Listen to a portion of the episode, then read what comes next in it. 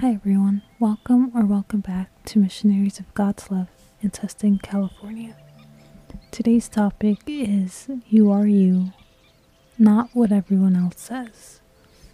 But before we begin, find a nice, quiet place to sit down with your back, neck, and shoulders relaxed and ask the Holy Spirit to join you throughout the meditation, throughout the day and the days ahead. Take a deep breath and savor the fresh air that is given to us by God. We are who we say we are, and not what anyone else says we are.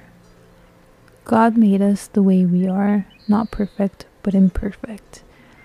We already easily become arrogant without being perfect, so just imagine how much more arrogant we would be if we were perfect.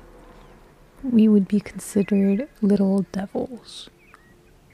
God made us imperfect so we can try to better ourselves so that we don't feel like gods, and in trying to do better, we show Him that we love Him.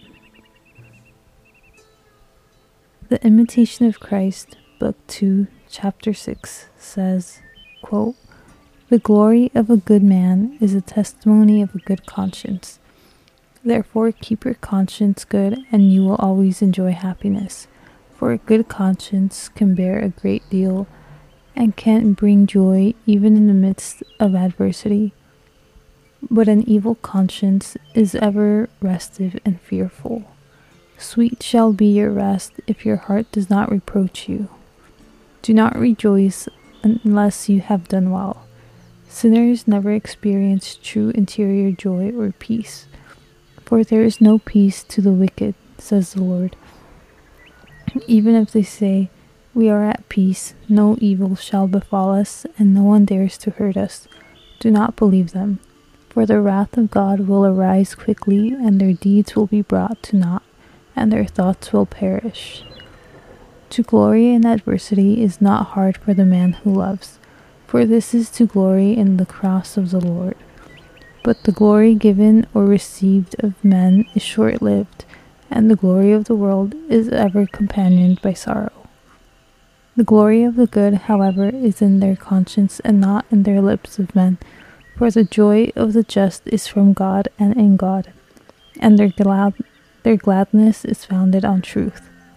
The man who longs for the true eternal glory does not care for that of time, and he who seeks passing fame or does not in his heart despise it undoubtedly cares little for the glory of heaven.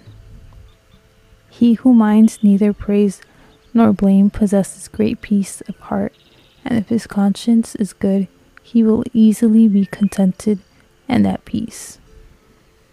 Praise adds nothing to your holiness, nor does blame take anything from it. You are what you are, and you cannot be said to be better than you are in God's sight.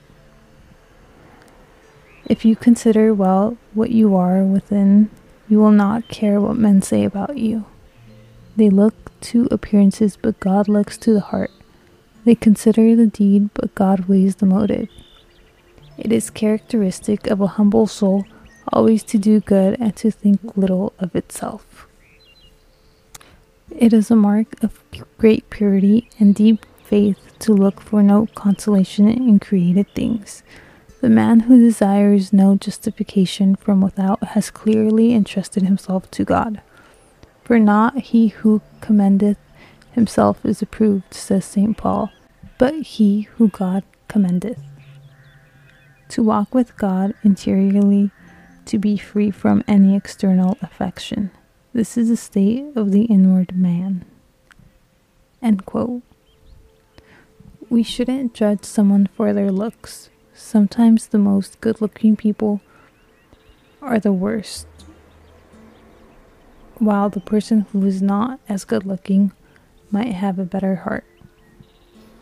As we end today's prayer, say, Speak to me, Lord, for your servant is listening.